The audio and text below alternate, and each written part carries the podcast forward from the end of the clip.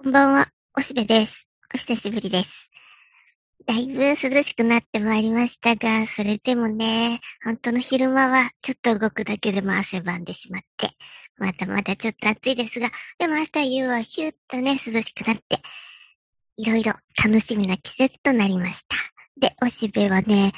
これから10月に向けて、もう仕事びっしりの充実する生活になるんだけど、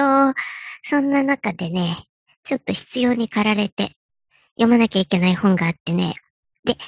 改めて読み直して、おやおやと思ったことがあったので、今日そのお話をいたしましょう。ミハイル・エンデのモモの話なんだね。で、これはね、もう、ある意味、こう、定番でよく説明されるところでさ、こう、不老児のモモがね、その、こう、円形劇場みたいな、廃墟みたいなとこに来て、まあ、不老児だね。で、それが人の話を聞く力を持っていて、それが不思議な力って言うんだけど、まあ、いわばカウンセラーとして優秀なんだな。で、その人は、あの、ももに話をするとなんか元気になるみたいな、そういう幸せな、こう、不老児だったんだけど、そこに灰色の男たちが来て、で、それが、えー、時間をそうやって無駄に使うんじゃないよと。もっと時間を節約して、で、その、えー、節約して余った時間を時間銀行に預けておけば、老後にそれが利子になって幸せに使えるからっていうその詐欺にあって、大人たちはみんな忙しがっていくと。そんな中で、えー、桃がその異変に気づき、灰色の男たちとの戦いをするべく、まずはマイスターホラというね、時間の神様みたいなところの、ところに亀のね、カシオペイアに導かれていって、それで、えー、時間の秘密を知り、そこでね、えー、どこでも、どこにもない部屋とかいうね、あの、マイスターホラのとこでそれを知って、時間ってこういうことだったんかっていうね。そこは、つまり、タイムイズマネーじゃなくて、タイムイズライフというか、時間っていうのが命なんだと。で、えー、だから実は死も怖くないみたいな会話をね、ほらと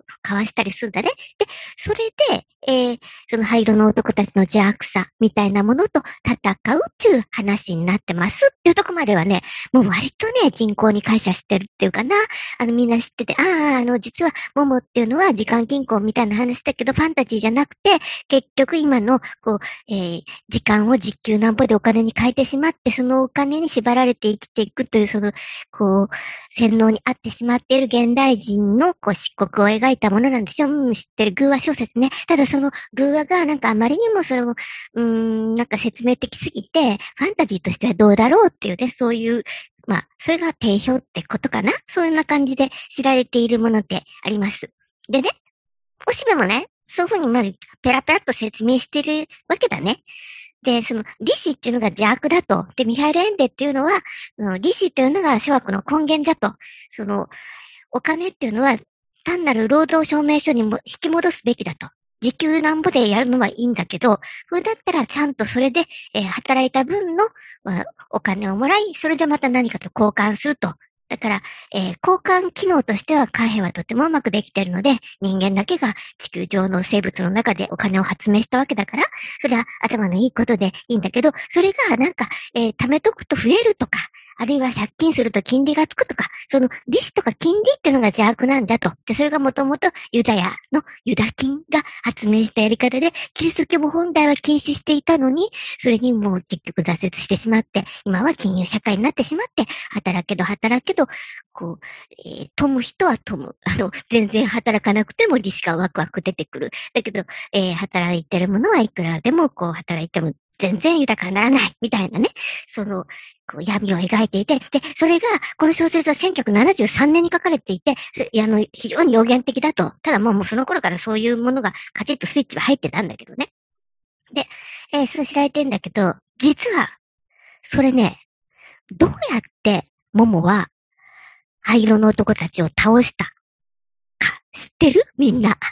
でね、僕もね、忘れてた。なんか、うまく解決して、まあまあの大団円を迎え、よかったねになったことは知ってたんだね。でね、えー、それに、モモはね、映画化されてんだけどね、一回。ところがさ、皆さんもちょっとググってみるといいけどね、アマゾンでね、その DVD2 万7千円とかなんだよね。で、あの、配信とかもほとんどないしね、それから、うんと、えっと、エンデの遺言っていう動画はまあ結構溢れてるんだけど、その中でごく一部使われてる、あの、桃の映画の中で行ってますみたいにして、えー、こう、引用されることはあっても、全体の DVD っていうのはなかなかないんだね。で、あの、僕もね、普段はゲオを利用してるんだけど、で、それがね、近所のゲオにないね。だから、いろいろこう、ゲオのネットワークで、なんとか、えー、たどり着けるところに一本あるみたいだったので、そこに行ってきたよ。で、えー、遠かったけど借りてきた。で、なんか返すのもそこまで返しに行かなきゃいけないみたいで結構大変なんだけど、というふうにね、ももというね、この結構有名な作品なのに、DVD が、なんか、こう、拡散されていないっていうのは、うん、これはなんだユダキンの陰謀かなどと思ってしまうけども、まあ、んで、見てみたら、まあやっぱり、いまいち、あの、映像としては面白いわけじゃないっていうかな、素朴すぎるっていうかね、最後のその、あの、灰色のとこが消えていくときに、ヒューッとこう消えるみたいな映画的にしては、こう、非常にこう、特撮が素朴すぎるわ、みたいな感じだからかなと。だから映画化は1986年にされてんだけどね。な古い感じでね、これはまあ、今、そんなに配信でも見られないから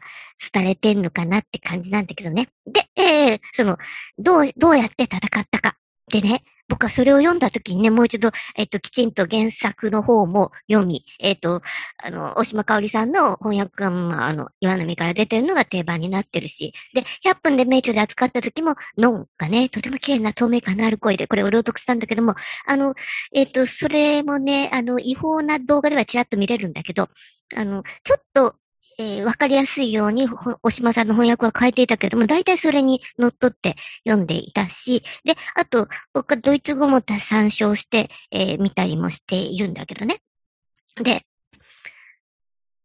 驚いたよ。あのね、すごく端的に言うとね、時間もね、2種類あるんだよ。つまり、時間とお金と、それから、まあ、要は時間っていうのが人生だからっていうので、えー、まあ時間とお金をこう、比喩的に置き換えたファンタジーになってるわけでしょ？でね、生活の中でさ、僕たちも、こう、生き金とか死に金っていう言い方するじゃない？こう、たとえ大枚のお金をはたいても、非常に充実して幸せなんだったら、それは、どんなに人からは、こう、くだらないことに見えても、その人にとっては生き金だよね。だけど、うん、なんか、しょうもないことに使うっていうかさ、うん、変な文脈で金を使わなきゃいけないときは、どんなに別に安くったってもったいないよね。死に金、死に金だ、それは。で、それと同じでね、時間もね、生きてる時間と死んでる時間があるの。でね、普通に、こう、本当に生命体として健全に生きてるものの時間はもちろん、それ自体が命なんだから、生きてる時間、それは輝くものだし、で、それは、この、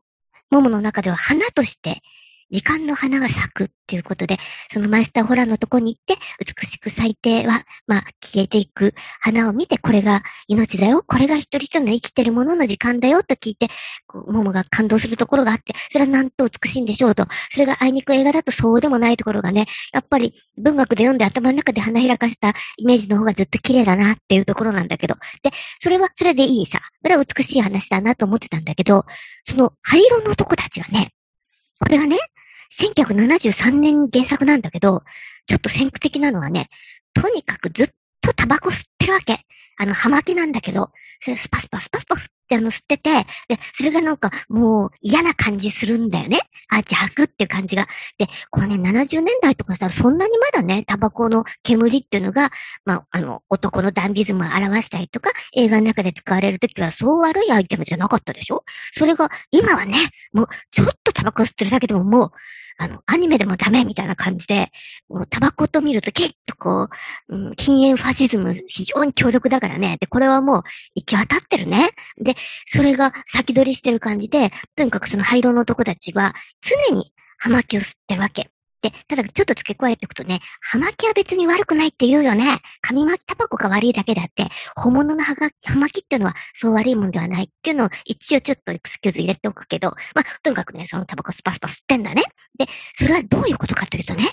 その灰色の男たちは、その、えっ、ー、と、健全なる、この、まあ、このファンタジーの中の比喩で言うけども、えー、大人たちから時間をね、盗むわけ。でね、その、健全な時間の花を冷凍庫に保存してるのさ。で、だから、貯蓄銀行、時間貯蓄銀行っていうのは、まんざら嘘じゃないわけね。で、そこで冷凍保存してるんだけど、そのままじゃ、こう、使いようがないよね。止まってるだけだから。で、それを、その灰色の男たちは、少しずつその葉っぱを、こう、解凍して、で、フリーズドライっていうのかな、こう、乾かして、その葉っぱで葉巻を作ってるわけ。で、その葉巻っていうのはもう、それに火をつけてぷかぷか吸い、吸ったら、その時間は死ぬの。お花で咲いてる時は生きてるんだけど、枯葉になって、で、それに火をつけて、灰色の男たちが吸うと、もう、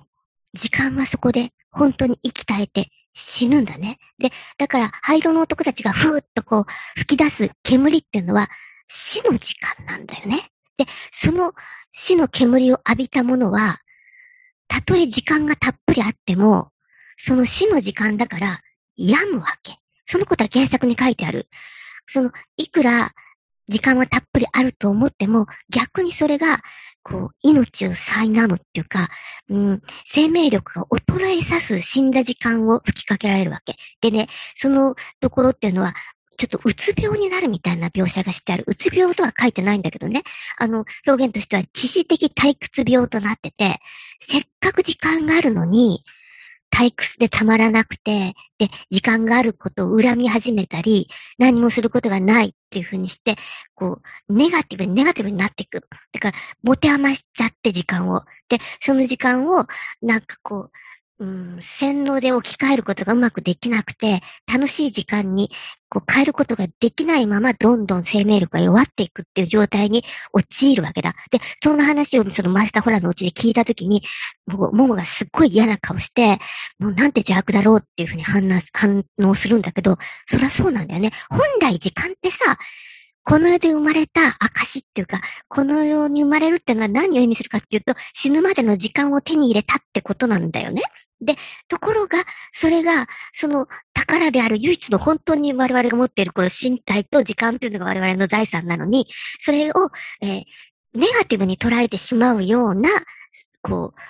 邪悪な力、その時間の意味を反転させて苦しみとしてしまうような。だから、せっかくおうち時間でもう、お家に行って何してもいいんだよ、みたいになった時に、退屈だとか、何もすることがないとか、むしろうつ病になっちゃう、みたいになってしまうっていうのはさ、え、忙しい時には時間があったらなって思ったでしょ？で、今、お家の中にいればいいんだから、お家の中でやっていくことやってみたらってこう、それとか、まあ少し、あの、開けたとこだったらさ、ちょっとマスク取って、スーハスーハ息を、えー、吸えば、それはそれ自体そんなに危険なことではないわけだから、うん、その時間は結構やらされることは少なくなったのを、ポジティブに感じることができなくなってしまってるのは、やっぱり灰色の男たちのせいなんだね。で、実はその灰色の男たちってどういう存在かっていうと、本当は自分の中にいるの。あの、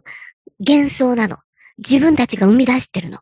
で、まあ、その辺は100分で名著でも言ってた。実はね、100分で名著はあの100分の4回やった中で、あの、解説者のね、河合隼夫の息子の河合敏夫さんがね、ちょっと暗い説明ばかりしてね、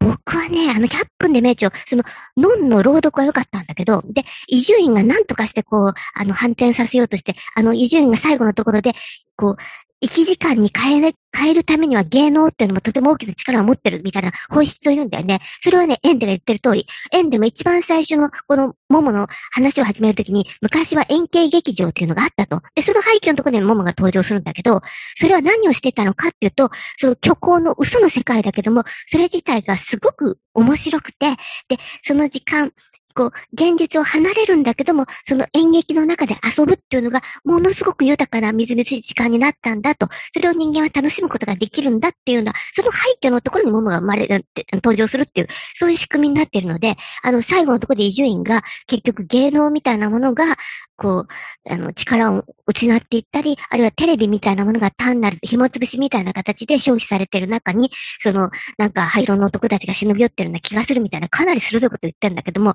そのぐらいで、なんとなくあの番組はね、解説が今一つね、うーん、なんか、突き抜けないなって感じがしてね、うん、面白くなかったとも言える。だからまあ、あの、動画はまあ、違法ながら見れないことはないので、興味のある方は見てみるといいと思うんですけどね。あの、脳の透明感のある、あの、朗読は素晴らしい。で、というわけで、